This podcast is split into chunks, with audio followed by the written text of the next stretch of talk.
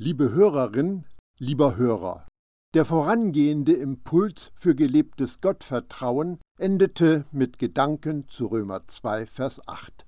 Ich komme noch einmal kurz auf diesen Text zurück. Zorn und Grimm aber denen, die nur auf den eigenen Vorteil bedacht sind und nicht auf die Wahrheit hören, sondern dem Unrecht folgen. Römer 2, Vers 8. Was meint Paulus mit Zorn und Grimm, wenn er doch unermüdlich auf Gottes Liebe und Gnade hinweist? Passen Zorn und Grimm überhaupt zu einem gnädigen Gott? Ich finde es interessant, dass Paulus den Ephesern schreibt, alle Bitterkeit und Grimm und Zorn und Geschrei und Lästerung seien fern von euch, samt aller Bosheit.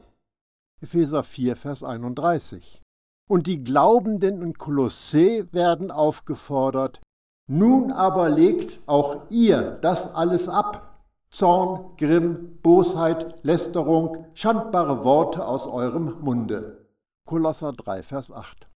Wenn Zorn und Grimm nun keine Charakterzüge sind, die zu einem Gotteskind passen, dann sind sie ganz sicher auch keine Wesensmerkmale des Vaters, von dem gesagt wird, dass er Liebe in Person ist.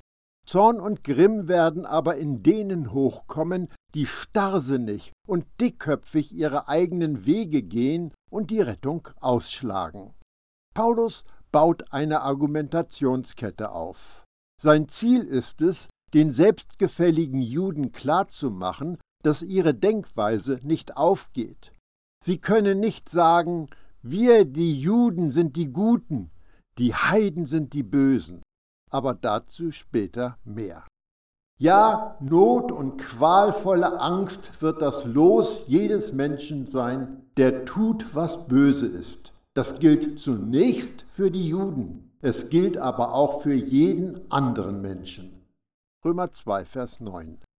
Die Juden könnten gedacht haben, dass sie freien Einlass haben.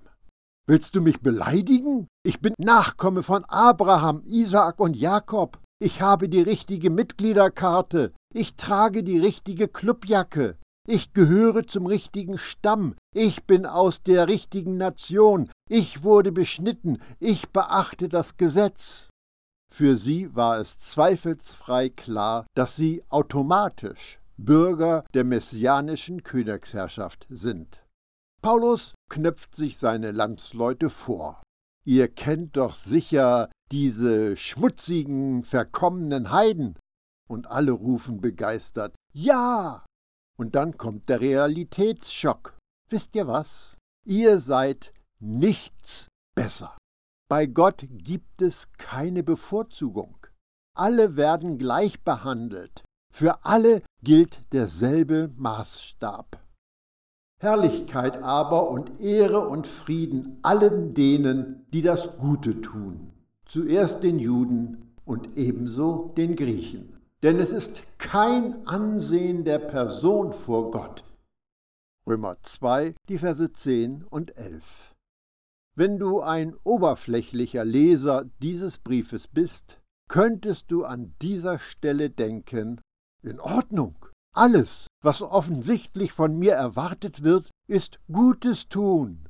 Wenn ich morgen früh aufwache, werde ich eine Menge Gutes tun. Denn dem, der Gutes tut, wird Herrlichkeit und Ehre zuteil. Das wird großartig werden. Schau mal am Montag rein, dann werde ich einen Haufen Gutes getan haben. Aber Paulus lässt dich nicht in solch ein Wolkenkuckucksheim schlüpfen.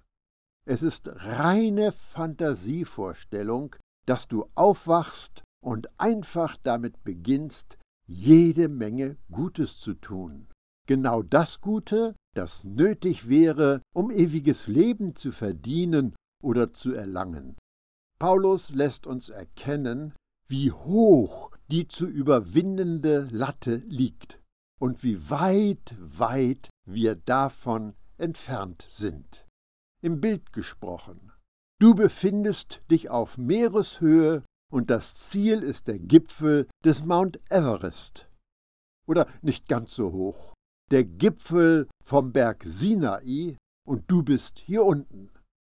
Ob Jude oder Nichtjude, ob frommer oder unfrommer, sie sitzen alle im selben Boot.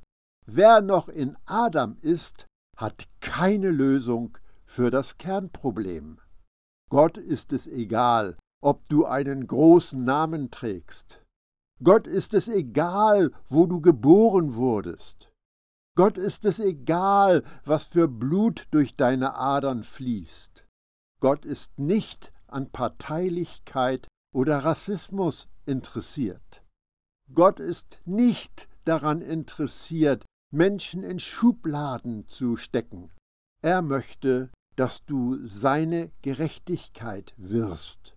Damit Gott dich rechtfertigen kann, musst du dir aber zuerst deiner Ungerechtigkeit bewusst werden. Und das ist für alle der gleiche Ausgangspunkt. Keiner hat dem anderen etwas voraus. Es gelten für alle die gleichen Wettbewerbsbedingungen. Das macht Paulus hier klar.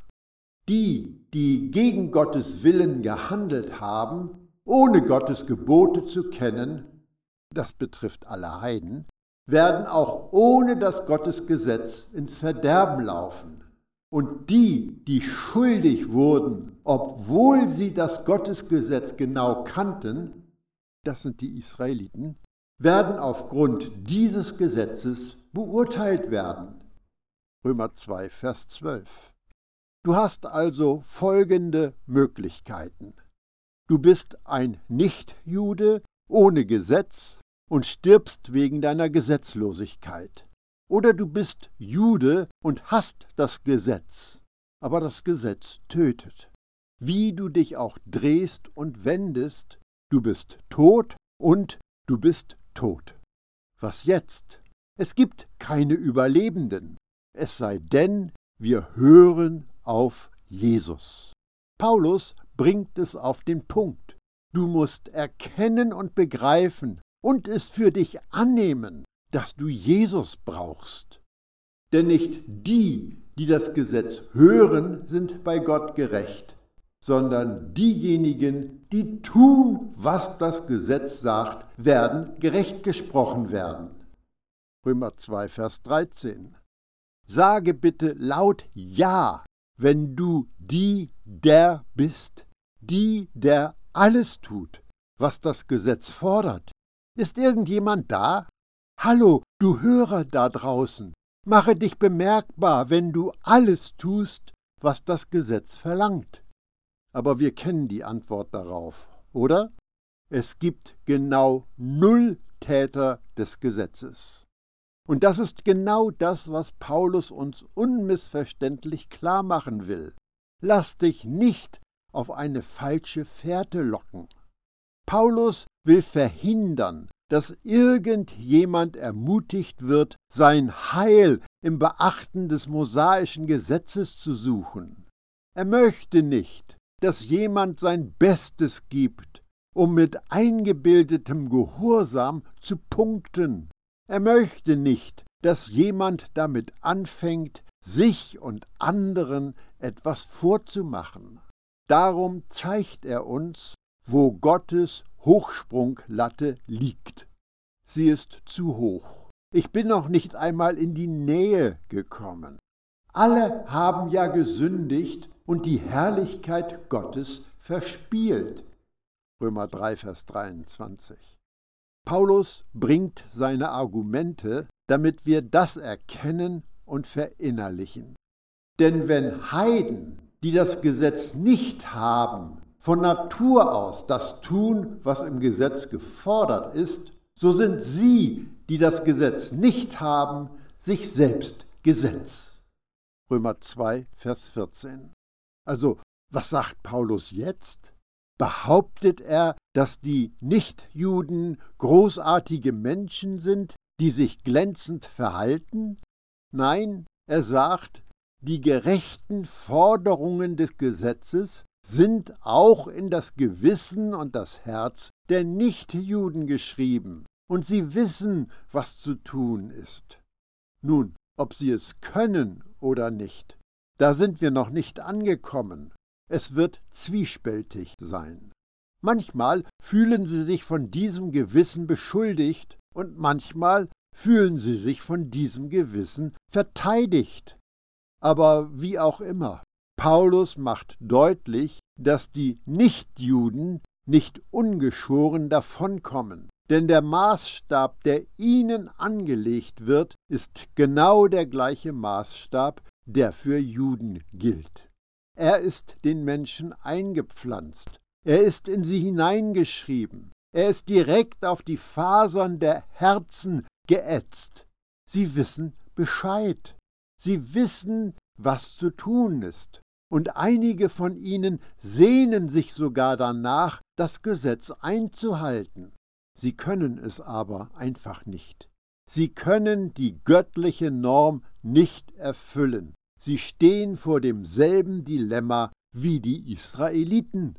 Ihr Verhalten beweist, dass das, was das Gesetz fordert, ihnen ins Herz geschrieben ist. Das zeigt sich auch im Urteil ihres Gewissens und am Widerstreit von Anklagen und Rechtfertigungen in ihren Gedanken. Römer 2, Vers 15. Hast du einen guten Tag? Nun ja, es ist Dienstagvormittag. Ich habe viele nette Dinge getan. Die Anforderungen des Gesetzes verteidigen mich. Aber warte einfach. Warte einfach bis 17 Uhr. Am späten Nachmittag wirst du feststellen, dass du dich selbst anklagst. Du vergleichst dich mit dem Regelwerk. Dann wirst du erneut versuchen, dich zu rechtfertigen. Du meinst, es ist alles gut. Dann wirst du wieder angeklagt. Und dann kommt auch wieder ein Moment, an dem du dich großartig fühlst. Das Gewissen fährt Achterbahn mit einem unbekehrten Menschen. Paulus spricht von nicht wiedergeborenen Heiden. Er meint nicht das Gesetz, das Jesus in die Herzen derer schreibt, die ihn lieben. Sprich mit einem nicht geretteten Menschen über Gut und Böse. Er, sie könnte dir antworten, na ja, ich meine, ich tue mehr Gutes als Böses. Ja, ich tue auch Böses, okay, aber am Ende tue ich mehr Gutes. Also rechtfertigen Sie sich, klagen sich an und geben zu, dass Sie Unrecht tun. Aber dann verteidigen Sie sich damit, dass das Gute das Böse überwiegt. Weißt du, wenn man es abwägt, wenn es ein Kontoblatt gäbe, zwei Spalten, eine Linie in der Mitte, links die bösen Taten und rechts die guten, dann hätte ich mehr Einträge auf der rechten Seite. Ich garantiere, dass die rechte Seite voller wird. Das ist angeboren. Das ist so menschlich. Wir wollen das so machen. Und doch ist die einzige Lösung, dass wir einen Edding nehmen und einfach eine große fette Null in jede Spalte des Kontoblattes schreiben. Wir kommen allein nicht aus der misslichen Lage heraus. Wir können nur um Hilfe rufen. Ich brauche Jesus, damit er mich von diesem Problem befreit, das ohne ihn unlösbar ist. Das will uns Paulus sagen. Schließlich kommt er zu dem Schluss. Das wird an dem Tag sichtbar werden, an dem Gott durch Christus Jesus die verborgensten Dinge der Menschheit richten wird. So entspricht es der Botschaft, die Gott mir anvertraut hat. Römer 2, Vers 16. Paulus macht hier einen Absatz, der genau wie im ersten Kapitel mit der Beschreibung des Problems geendet hat. Ich habe den Eindruck, dass das Problem größer geworden ist. Ist dir das auch aufgefallen? Paulus entlässt uns nicht mit einem schönen, warmen, behaglichen Gefühl. Wir werden mit einer schrecklichen Vorahnung zurückgelassen, zumindest was die Menschheit betrifft. Aber wenn du in Jesus bist, bist du dem bereits entkommen. Wenn du in Jesus bist, hast du die Antwort bereits gefunden. Wenn du in Jesus bist, kannst du feiern, denn du hast das Leben. Für dich ist klar und offensichtlich, dass die Leute den Tod, den geistlichen Tod der Menschheit begreifen müssen, damit sie die Notwendigkeit des Lebens erkennen können. Du bist gerechtfertigt, heilig und tadellos. Du bist Gottes Kind. Das war und ist ein freies und kostenloses Geschenk. Du hast dich mit dem Wissen beschenken lassen, dass du dich nicht selbst verbessern kannst, dass du bei Gott nicht punkten kannst, dass du bei Gott kein Konto ausgleichen kannst, dass du, was deine Gerechtigkeit angeht, es nur zu einer fetten Null gebracht hast. Und dann wurdest du zu hundert Prozent tadellos vor Gott. Du wurdest in Jesus hineinversetzt, für immer mit ihm vereint. Und das ist alles kostenlos für dich. Und es muss auch kostenlos sein. Mit Gnade können leistungsorientierte, religiöse Erfolgsmenschen nichts anfangen. Sie ist etwas für Glaubende. Dein Heil hat Jesus alles gekostet. Dich kostet es nichts. Golgatha war für Gottes Sohn ziemlich teuer, aber du bekommst sein Leben umsonst, absolut kostenlos. Das ist es, was du hast. Deshalb gibt es jetzt keine Verurteilung für dich, weil du in Jesus bist. Und er war schon immer die Antwort. Erinnere dich daran, wo wir einst waren. Alle tummeln sich auf dem gleichen Spielfeld. Wir waren, sind auf der gleichen Ebene und wir hatten, haben alle das gleiche Problem. Wir waren, sind alle in Adam tot. Wir alle brauchen das Leben von Jesus. Es spielt keine Rolle, ob du ein gut erzogener toter Mensch bist oder ein schlecht erzogener toter Mensch. Wer in Adam tot ist, braucht göttliches Leben, das es in Jesus und mit Jesus gibt. Eine noch so religiöse Heimat reicht da nicht.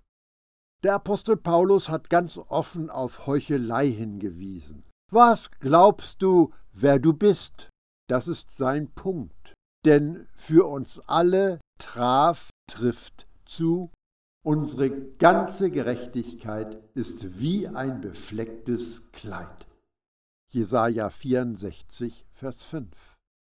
Wir alle brauchen die gleiche Lösung.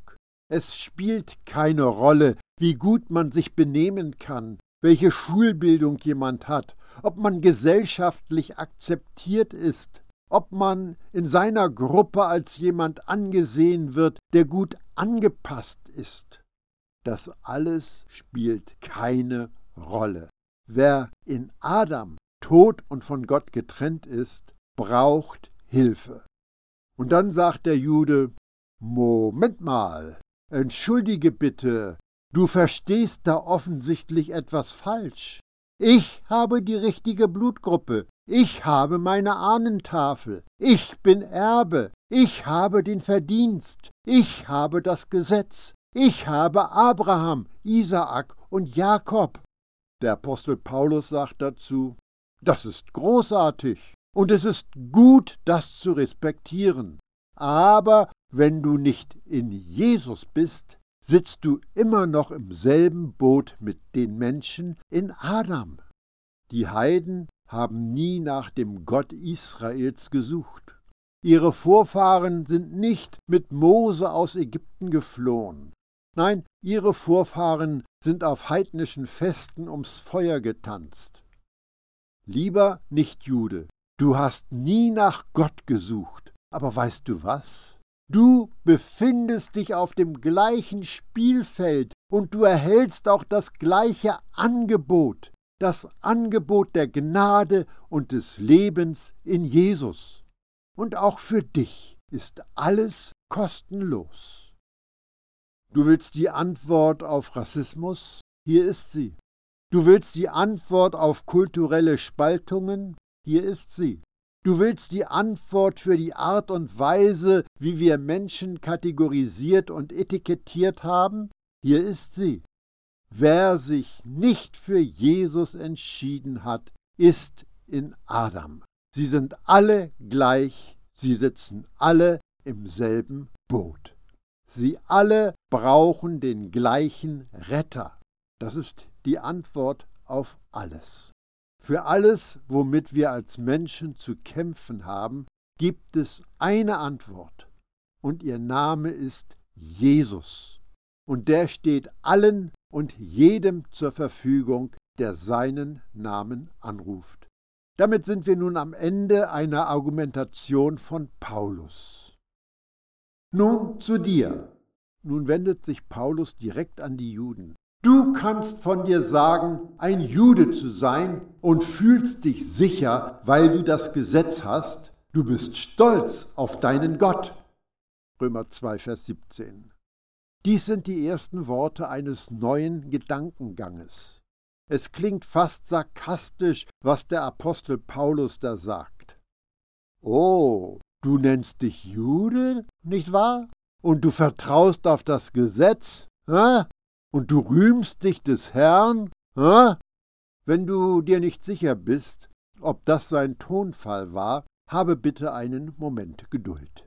Denn während wir weiterlesen, wird er auf alle Gesetzestreuen zeigen.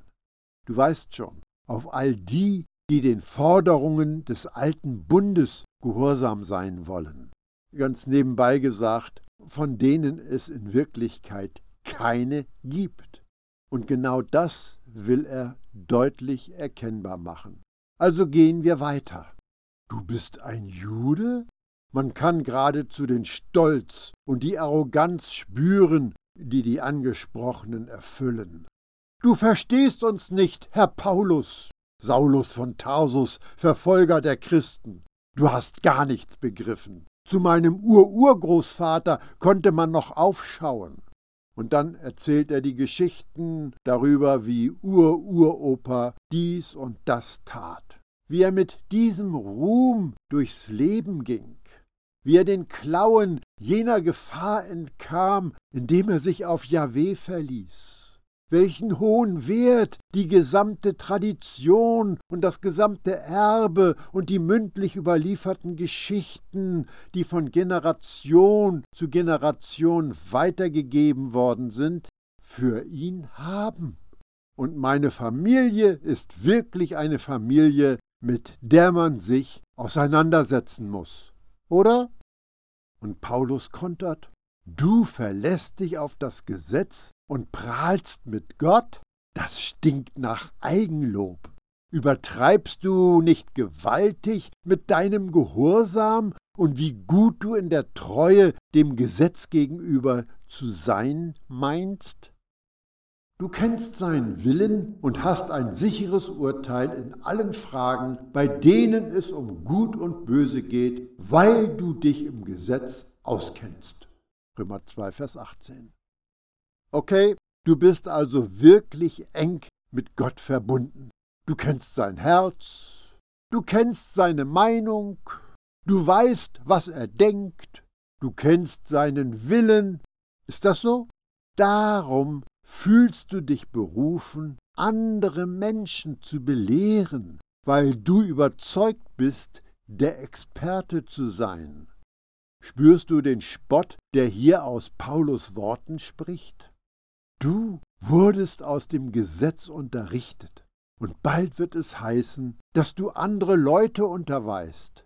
Du bist ein Rechtsgelehrter, du stellst etwas dar, und du bist derjenige, der sein Ja dazu gibt, wenn Leute fragen, ob etwas in Ordnung ist. Oder du lehnst es unter Berufung auf das Gesetz ab und sagst ihnen, warum es nicht in Ordnung ist. Du bist also der Entscheider über Gut und Böse auf der Grundlage deiner Auslegung der Torah. Die Leute schauen zu dir hoch, Du bist eine zentrale Anlaufstelle. Du bist eine wichtige Person. Du bist für religiöse Dinge immer ansprechbar und wirst wegen deines Einsatzes und deines Engagements sehr geschätzt. Wenn du dich da irgendwo wiederfindest, dann höre genau hin, wie es bei Paulus weitergeht. Du traust dir zu. Da kommt etwas, was wirklich ironisch gemeint ist. Und du traust dir zu, ein Leiter der Blinden zu sein, ein Licht derer, die in der Finsternis sind. Römer 2, Vers 19. Jetzt zieht er über die religiösen Juden her. Du bist die Antwort auf die Probleme der Welt. Du bist Gottes Geschenk an die Religion. Schau dich an, du siehst großartig aus, nicht wahr? Du denkst, du bist jemand. Und du bist ein Führer für Blinde und gibst Menschen Anweisungen, die nicht so gut sehen können wie du. Paulus ist wirklich dabei, die fromme Einbildung der Leute in der Luft zu zerreißen. Menschen, die reden, aber nicht leben. Sie reden vom Gesetz, aber sie leben nicht wirklich nach dem Gesetz. Was Paulus hier sagt, ist wichtig, denn er stellt die Heuchler bloß und drängt sie in die Enge. Er zieht ihnen den Boden unter den Füßen weg und sagt, Schaue genau hin. Siehst du, was du wirklich hast? Des Kaisers neue Kleider. Nichts. Es geht weiter in diesem Ton. Du willst Erzieher für die Unverständigen und Lehrer für die Unwissenden sein, weil du das Gesetz Gottes hast, den Inbegriff von Erkenntnis und Wahrheit. Römer 2, Vers 20. Paulus lässt nicht locker. Polemisch spricht er zu den selbsternannten Hütern des Gesetzes. Schau dich an, du bist super schlau, du bist super gebildet, du kennst das Gesetz. Vielleicht bist du ein Pharisäer aus der Gilde der Pharisäer. Vielleicht meinst du einfach auch nur, dass du etwas bist. Und bist du nicht derjenige, der ständig ungefragt dumme Ratschläge gibt? Und du stehst gern im Rampenlicht und sagst den Leuten, sie sollen sich an dir ein Beispiel nehmen und das tun, was du tust, und deinen Gesetzesgehorsam nachahmen. Was will Paulus uns erkennen lassen? Ich meine, wir müssen einfach auf die Pause-Taste drücken und uns fragen, was nehmen wir aus Paulus Gedanken mit? Ist dir klar, dass dieser Text nicht von Jesus-Nachfolgern spricht, wenn die Botschaft lautet, tue unbedingt, was ich tue, beachte das Gesetz, gibt es ein großes Problem. Denn was ist es, das das Gesetz hervorbringt? Das Gesetz produziert Misserfolge, wenn du ehrlich bist, und Heuchelei, wenn du es nicht bist. Noch einmal, das Gesetz erzeugt Misserfolg, wenn man ehrlich ist, und Heuchelei, wenn man nicht ehrlich ist. Eine von diesen beiden Konsequenzen ist grundsätzlich die Folge des Versuches, sein Leben auf der Grundlage von irgendwelchen Regeln oder Gesetzen zu gestalten. Paulus macht klar, dass es nicht um eine fromme Selbstdarstellung geht. Nicht wir sind Heilsbringer, nicht wir sind die Weisheit, nicht wir sind Gottes Kraft. Er sagt uns aber auch, worauf es ankommt.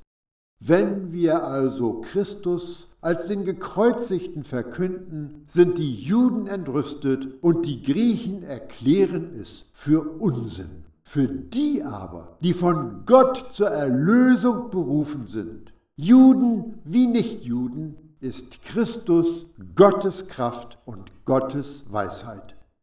1. Korinther 1, die Verse 23 und 24.